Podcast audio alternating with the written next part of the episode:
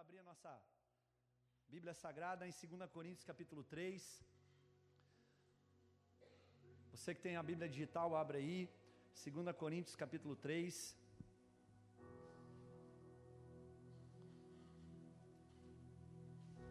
Segunda Coríntios capítulo 3, verso 13.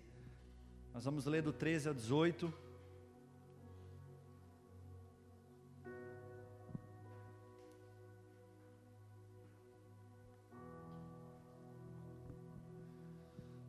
Quem não tem da carona, olhe para cá. Eu não estou aqui com uma máscara, preste atenção. Eu não estou aqui com uma máscara no meu rosto. Hoje até eu tentei procurar uma máscara para figurar tudo isso, ilustrar, mas eu não consegui. Mas imagine que vocês conhecessem o Mano, aqui, o pastor Mano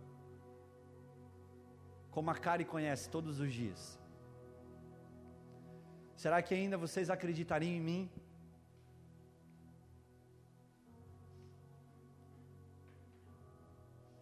E agora imagine você, colocado aqui na frente, exposto, com as suas falhas, com os seus erros, com as suas fraquezas, com as suas limitações, com seus pecados, será que as pessoas acreditariam ainda em você?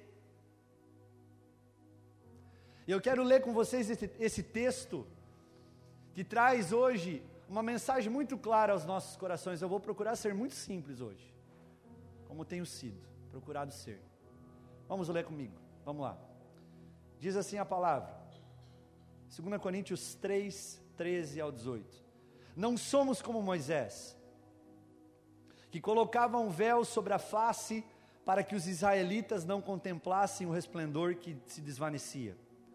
Na verdade, as mentes deles se fecharam, pois até hoje o mesmo véu permanece quando é lida a antiga aliança. Não foi retirado porque é somente em Cristo que é removido. De fato, até o dia de hoje, quando Moisés é lido, um véu cobre os seus corações. Mas quando alguém se converte ao Senhor, o véu é retirado. Ora, o Senhor é o Espírito, e aonde está o Espírito do Senhor, ali há liberdade. Eu quero que você repita isso comigo, porque aonde está o Espírito do Senhor, ali há liberdade. Aqui há liberdade. Versículo 18: E todos nós, eu e você, que com a face descoberta contemplamos a glória do Senhor. Segundo a sua imagem, estamos sendo transformados de glória em glória, cada vez mais, a qual vem do Senhor, que é o Espírito. Essa palavra que Paulo escreve aos Coríntios é uma palavra que eu acredito que precisa mexer conosco. Todos sabem da história de Moisés, amém? Todos aqui sabem da história dele. Moisés foi o, se não foi o maior, foi um dos maiores vultos do Antigo Testamento, da antiga aliança, da época da lei e não da graça do Senhor. Mas aqui Paulo está retratando uma falha de Moisés, um erro de Moisés. Pensa comigo, o maior vulto do Antigo Testamento aonde Deus falava assim: porque eu me revelo aos meus santos profetas por meio de enigmas, de revelações, de visões, mas com o meu servo Moisés, eu me revelo face a face. Vocês têm noção disso? O Senhor, o Deus vivo, se revelar a você face a face, como ele se revelava a Moisés. Cara, é algo muito louco. O próprio Moisés falando, ele mesmo falando: virá alguém maior do que eu, um profeta semelhante a mim. Será que você teria canhão, ou gatilho, ou moral, para falar, viu? Virá um Messias, um Salvador igual a mim. Vocês têm noção? A grandeza desse homem. Porque Moisés foi um grande homem de Deus. Moisés teve as suas falhas, os seus erros, mas Moisés foi um grande homem de Deus. Exemplo para todos nós, amém? Mas Paulo está apontando para nós uma lição, Luiz. Uma falha que Moisés teve. E na verdade o versículo 13, ele só faz sentido quando ele fala não somos como Moisés, ele começa falando isso. Ele só faz sentido quando nós lemos o versículo 18. Quando ele fala que todos nós, com a face descoberta, contemplamos a glória do Senhor, segundo a sua imagem, estamos sendo transformados de glória em glória, cada vez maior, a qual vem do Senhor que é Espírito. Então Moisés, que era o maior vulto do Antigo Testamento, não era uma pessoa perfeita. E eu quero que você repita isso para mim. Moisés não era uma pessoa perfeita. E Paulo ele fala, fala desta falha de Moisés. E qual é esse erro? Qual é essa falha, pastor? Essa falha era quando Moisés estava preocupado com a possibilidade dos filhos de Israel perceberem que não havia nele algo permanente, ou seja, a glória de Deus. Eu quero que você abra comigo em Êxodo capítulo 34, para nós complementarmos a nossa, o nosso pensamento, a nossa linha de raciocínio, para que você entenda algo nessa noite, que eu acredito que vai mudar os nossos corações. Quando o Senhor me deu essa palavra, eu falei: Uau, cara! Eu sempre imaginei que Moisés usava o véu por causa disso, mas não é isso. Eu falei: Meu Deus! Êxodo 34, a partir do versículo 29.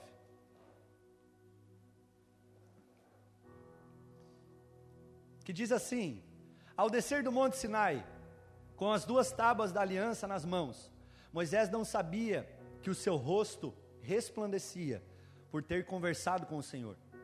Quando Arão e todos os israelitas viram Moisés com o rosto resplandecente, tiveram medo de aproximar-se dele. Ele, porém, os chamou ou seja, ei, não fique com medo, venham, fiquem próximos de mim. Então ele os chamou, Araão e os líderes da comunidade atenderam e Moisés falou com eles. Depois todos os israelitas se aproximaram e ele lhes transmitiu todos os mandamentos que o Senhor lhe tinha dado no Monte Sinai, os dez mandamentos. Quando acabou de falar com eles, cobriu o rosto com um véu. E foi, então foi depois que ele falou que ele cobriu o seu rosto com o véu. Mas toda vez que entrava para estar na presença do Senhor e falar com ele, tirava o véu até sair. Sempre que saía, contava aos israelitas tudo que lhe havia saído e ordenado, sido ordenado. Eles viam que o seu rosto resplandecia, porque o véu havia sido retirado. Então, de novo, Moisés cobriu o rosto com o véu até entrar de novo para falar com o Senhor. Então o véu só era colocado quando Moisés terminava de falar com o povo. E eu acredito que muitos de vocês construíram durante muito tempo que Moisés usava o véu, porque senão ele poderia matar pessoas com a glória que estava sobre o seu rosto. Quem já ouviu sobre isso? Quem já aprendeu sobre isso? Então isso é uma mentira. Não é isso que estava acontecendo. E é essa a lição que o Senhor quer nos ensinar hoje. Que não tem nada a ver com isso. Não é porque quando Moisés tiraria o véu, as pessoas morreriam por causa da glória que estava sobre o seu rosto. Até porque nós lemos agora que ele retirava o véu quando ele iria falar com o povo. Amém? Vocês estão me entendendo? Mas por que Moisés cobriu o rosto? Paulo diz que para que o povo não visse que a glória estava sumindo, a glória estava se perdendo, porque essa glória, ela não era permanente, ela não era para a vida inteira. Ele usava o véu para as pessoas não perceberem que a glória estava se desvanecendo ou desfalecendo. E isso vai acontecer muitas vezes na nossa vida. Quem aqui já foi usado poderosamente pelo Senhor? Você nunca foi usado, não, cara? Não, você acha que não? Quando você fala de Jesus para alguém, você acha que você não é usado pelo Senhor? Sim, tremendamente usado. Mas eu estou falando aqui para líderes, estou falando aqui para todos. Todos aqui eu creio que são líderes de alguma coisa. E que o Senhor tem colocado na mão alguma coisa para você cuidar ou administrar. É muito bom nós sermos usados pelo Senhor. É muito bom nós fluirmos nos dons do Espírito Santo. É muito bom e gostoso quando o Senhor fala conosco e nós falamos para as pessoas, amém? É muito bom e confortável quando nós colocamos a mão sobre as pessoas e elas são curadas. Mas tudo isso vai passar. E era exatamente isso que estava acontecendo na vida de Moisés. A glória de Deus pode vir e estar na nossa vida de uma forma sobrenatural, mas ela não permanecerá a vida inteira. E o que fica difícil entender muitas vezes, porque Moisés era o maior vulto do Antigo Testamento, por que, que Moisés teve essa atitude? Moisés teve essa atitude, igreja, porque ele queria fingir algo que ele não era. E é isso que muitas pessoas hoje aqui estão, e eu me coloco junto, ainda não estão vivendo a graça de Deus, essa nova aliança, porque ainda estão com o véu colocado sobre os seus rostos, ou no popular, estão usando máscaras, não estão, não estão expondo aquilo que realmente são, estão dissimulando, fingindo, sendo hipócritas, como a Gé falou, honrando muitas vezes só com os lábios, mas o coração está longe. Sabe, tentativa dentro da dissimulação de transmitir uma dimensão de espiritualidade que não, não é bem aquela que iria se mover para sempre. Porque afinal, nem todos os dias nós somos espiritual, au, au.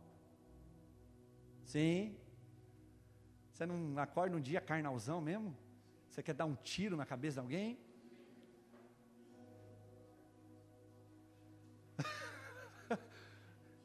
Essa noite é a noite de você não falar glória a Deus, é de você falar quem eu sou. Porque de igreja, falando de glória a Deus, aleluia, tem um monte. Mas eu quero ver igrejas que estão dispostas a dar cara a tapa, a falar realmente quem são.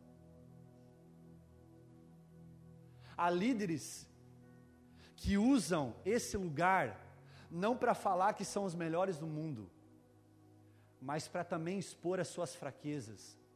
Afinal, igreja, eu não sou um super-homem e nunca serei. E nem o líder dessa igreja será. Nenhuma mulher dessa igreja, inclusive a minha esposa que está aqui, será uma mulher maravilha.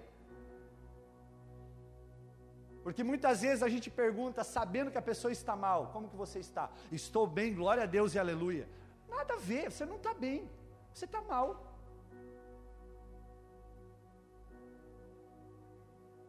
E até hoje, você não é curado.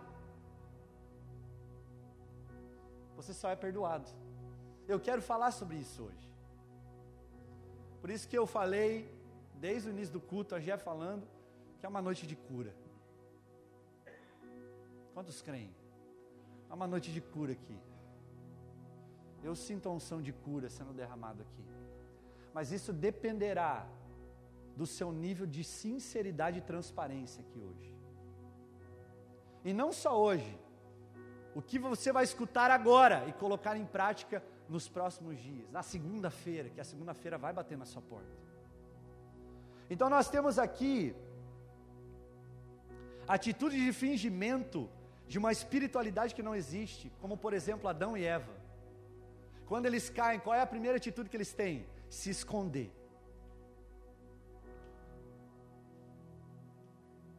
Percebo que Deus não pergunta o que eles estavam fazendo, Deus pergunta onde eles estavam. Porque Deus está preocupado com você e não com aquilo que você fez ou deixou de fazer. Até porque o pecado não te define, o que te define é o que o Senhor diz a respeito de você, aleluia. Então aqui nós temos um exemplo também, desde o Gênesis, do início da criação de todas as coisas, que Adão e Eva também se fingiram. Se esconderam atrás das folhas, Guilherme, para tentar ocultar algo que eles tinham feito, mas que não deu certo. Davi, quando adulterou com Betseba, o que acontece? Ele tenta se esconder, mas não dá. E além disso, ele manda Urias para ser morto, homicídio. Ele procura fingir algo que ele não estava vivendo, Luiz. Ou seja, ele estava usando uma máscara. Adão e Eva, quando encontrou-se com o Senhor, quando o Senhor desceu naquela tardezinha de Gênesis capítulo 3, para conversar, porque todos os dias o Senhor conversava com eles, eles estavam com máscaras, não folhas, máscaras em seus rostos.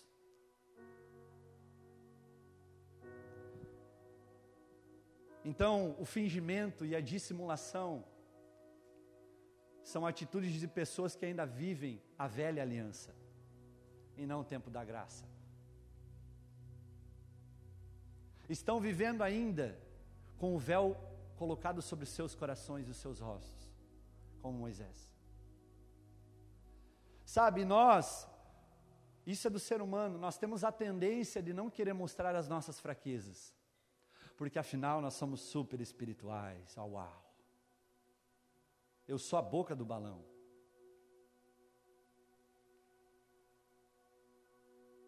A pergunta é: se algum líder teu, ou se alguma pessoa que você se espelha ou tem de referência hoje, seja aqui nesta igreja, fora dela, cair, expor as suas fraquezas, ainda você vai acreditar nela, como o Senhor acredita?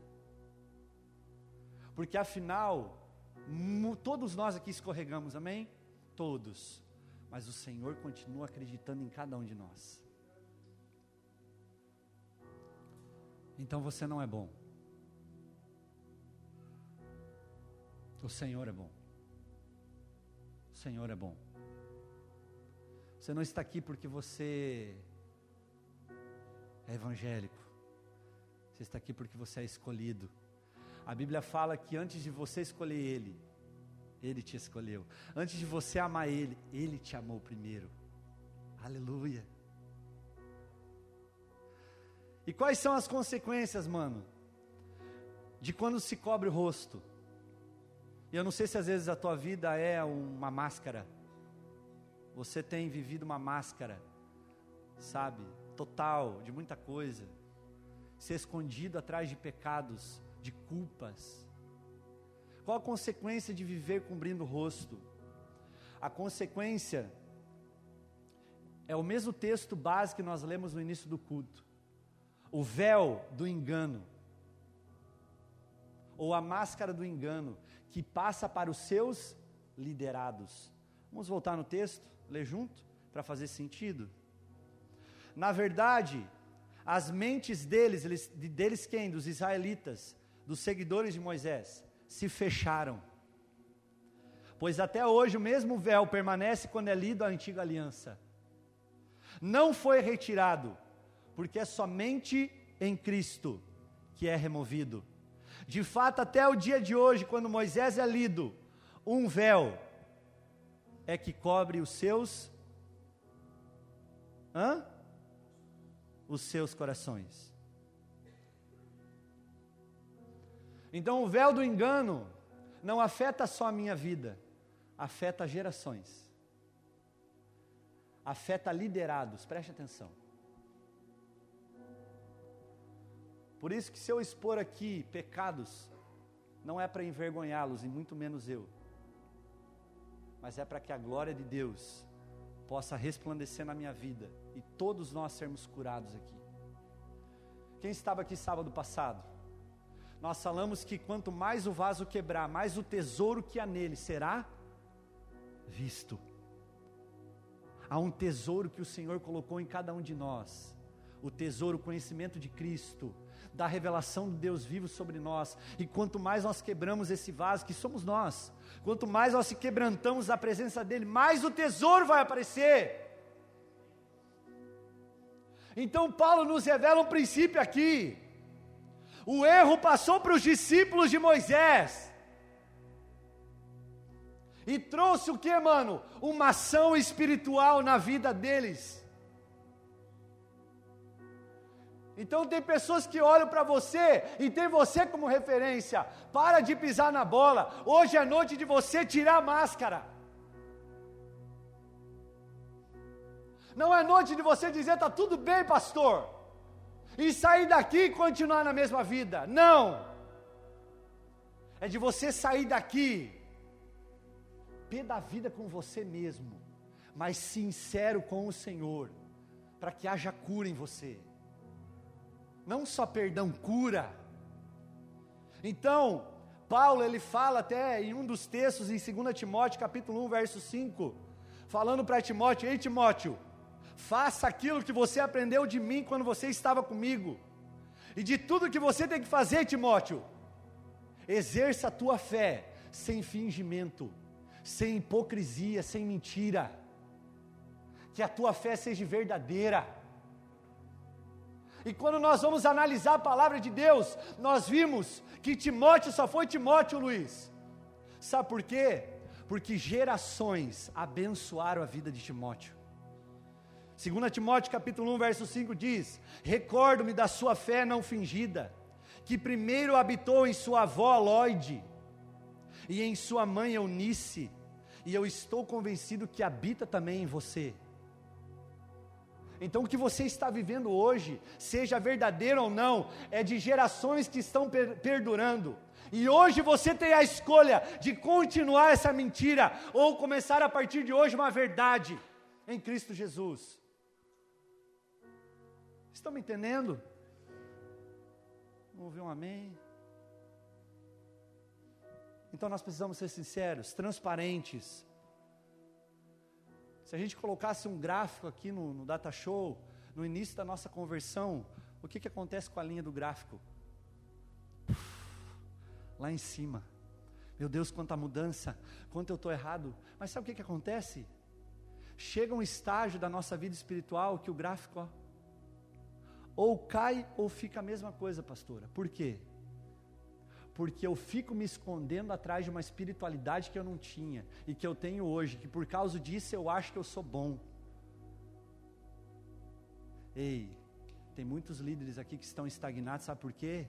Porque precisa tirar a máscara hoje, precisa remover o véu, precisa deixar o rosto desvendado, e começando por mim, igreja. Eu tenho que acertar muita coisa com a minha esposa dentro de casa eu tenho sido falho como marido, eu tenho sido falho como, como pai de família, eu tenho sido falho com pessoas aqui dentro. Eu preciso melhorar, eu preciso mudar. E vocês, cada um que está aqui hoje, nós como igreja, porque esse pecado que você está mascarando pode te levar para o inferno, queridão. O gráfico tem que continuar subindo. Sabe, não é porque você já é salvo em Cristo Jesus que Deus para de transformar a tua vida. Será que Deus parou? Ele não tem mais o que transformar? Não, não tem mais nada. Eu nasci assim, alguns falam, eu vou morrer assim porque eu sou assim. Você é um mentiroso. Você tem que entender que o Espírito Santo, ele tem que trabalhar na sua vida. De glória em glória. A imagem e semelhança do Cristo vivo, aleluia sei que não é fácil de escutar essa palavra, mas é essa palavra que vai gerar mudança em nós, igreja. Ah, meu Deus! Sabe o que acontece? Nós atrapalhamos o processo de Deus na nossa vida. Nós estancamos o fluxo de transformação em nós. Por quê? Porque nós colocamos a máscara. Pensa comigo, isso é uma máscara. E quando eu venho para Jesus, eu tiro ela. Mas durante a caminhada, eu queria ter uma máscara agora. Durante a caminhada eu coloco a máscara. Não, mas eu sou espiritual, eu estou em Cristo Jesus, agora eu não preciso tirar mais a máscara. Porque afinal, imagina o pastor Mano, se ele falar que ele briga com a esposa dentro de casa, se ele falar que às vezes ele bate no seu filho, meu Deus, o que eles vão pensar? Sim, ele tem que tirar a máscara. Porque é só assim que o Senhor vai olhar para a face dele e estender a mão. Então, igreja, a transformação vem quando nós removemos o véu. Quando nós tiramos a, a sabe, nós colocamos a nossa cara a tapa. Quando nós realmente, Luiz, nós tiramos a máscara. Deus age quando nós reconhecemos os nossos erros. A Bíblia diz em Isaías capítulo 6 que Isaías tem uma visão do trono, do alto e sublime trono. E nesse trono está sentado Deus Todo-Poderoso, Deus Altíssimo, Léo. E nele, ao redor dele, estão serafins. A palavra serafim significa aqueles que queimam dia e noite sem parar. E que cantam santo, santo, santo. Quando nós declaramos duas vezes a palavra santo, nós estamos falando que essa pessoa ela é importante. Mas quando nós declaramos santo, santo, santo por três vezes, essa pessoa é especial, ela é magnífica, ela é esplendorosa, ela é digna de todas as coisas. Então por isso que quando nós declaramos aqui santo, santo, santo, santo, santo, santo, porque ele é santo, santo, santo, santo, santo. Isaías tem aquela visão, Isaías tem aquele esplendor da glória. E naquele cenário, naquele ambiente da sala do trono, Isaías, esse profeta maravilhoso, ele olha que só ele não estava correspondendo com aquilo que ele estava vendo. E aí ele fala: por favor, purifique os meus lábios, porque eu sou profeta. Porque se fossem os olhos, qualquer outra coisa eles purificariam. E a Bíblia diz que Deus envia os anjos para que tire uma brasa do altar, uma tenaz do altar, e toque sobre os lábios Isaías para que ele seja purificado, transformado. E depois que acontece isso, sabe o que acontece?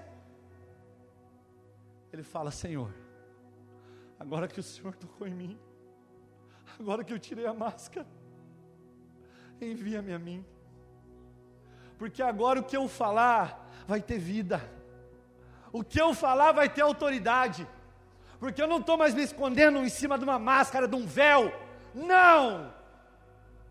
De uma espiritualidade rasa, não, de uma religiosidade barata, não. Eu estou expondo os meus pecados, e quando nós expomos os nossos pecados diante do Senhor, Deus age em nosso favor. Há transformação do céu sobre a nossa vida, aleluia. Sabe, Jesus ele fala que não são os que têm saúde que precisam de médico, mas sim os doentes.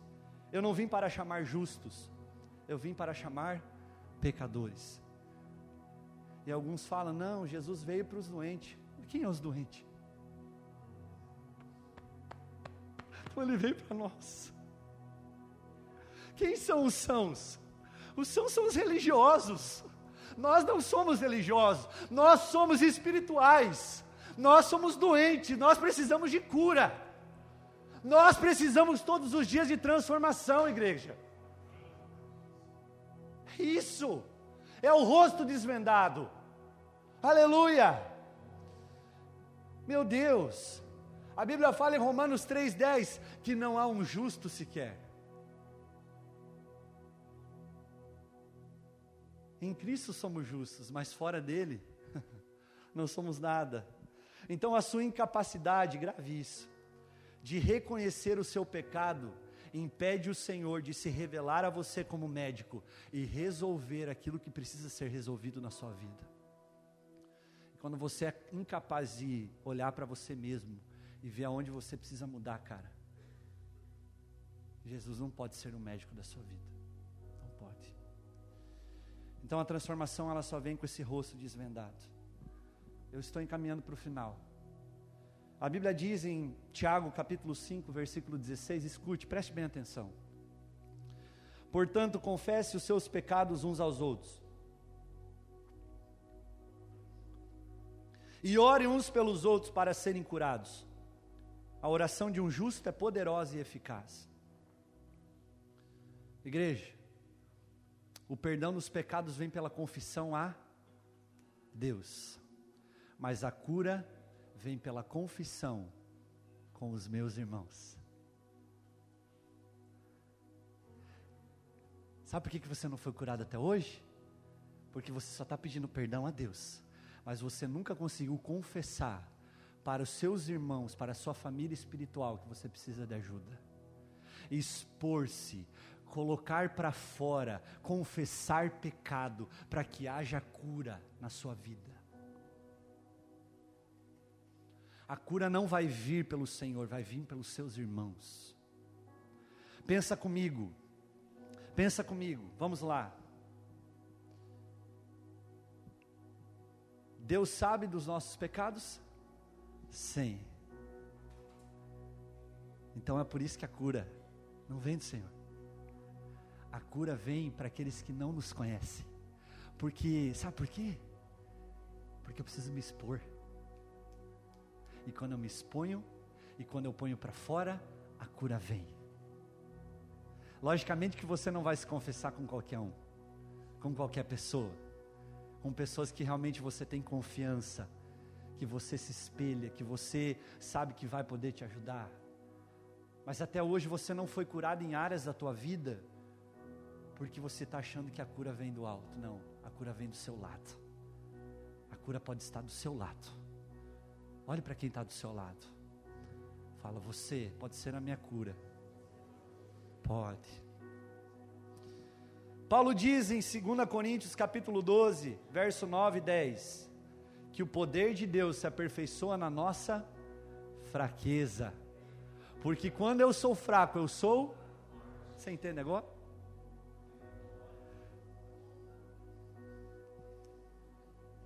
Está fechando?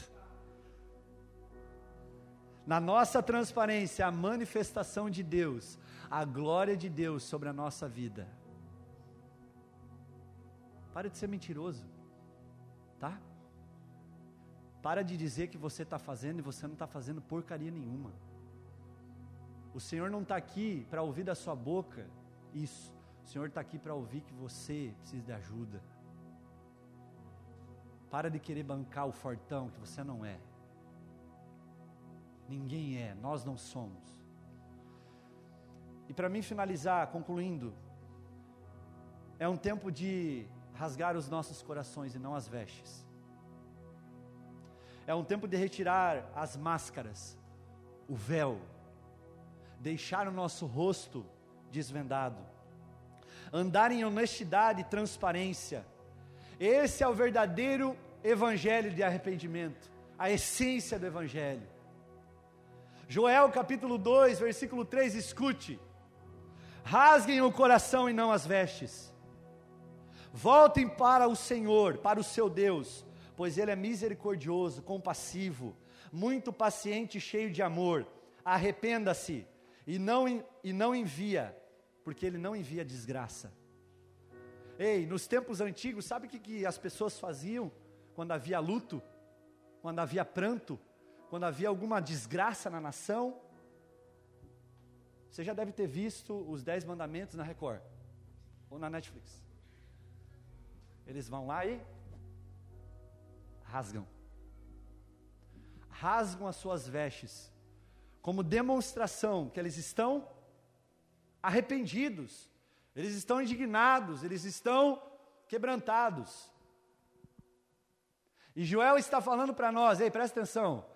Joel é um cara que profetizou a entrada da nova era da igreja.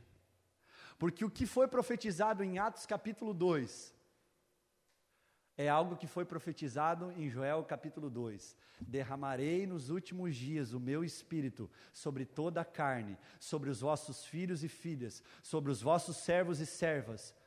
Sim, eles profetizarão, eles terão visões, sonhos. Esse mesmo Joel, ele fala: Ei, para de rasgar as vestes, rasgue os seus corações, volte-se para mim, se arrependam, se arrependam, se arrependam. Então é isso que o Senhor quer de nós essa noite, que nós venhamos rasgar as nossas vestes, amém? Perdão, rasgar o nosso coração e não as nossas vestes. Sabe, era um hábito mas que precisava mudar. E a sinceridade e a transparência têm um grande poder sobre o pecado. Que o entendimento dessas verdades, sabe, nos ajudem a entender e abandonar qualquer expressão de hipocrisia dentro de nós.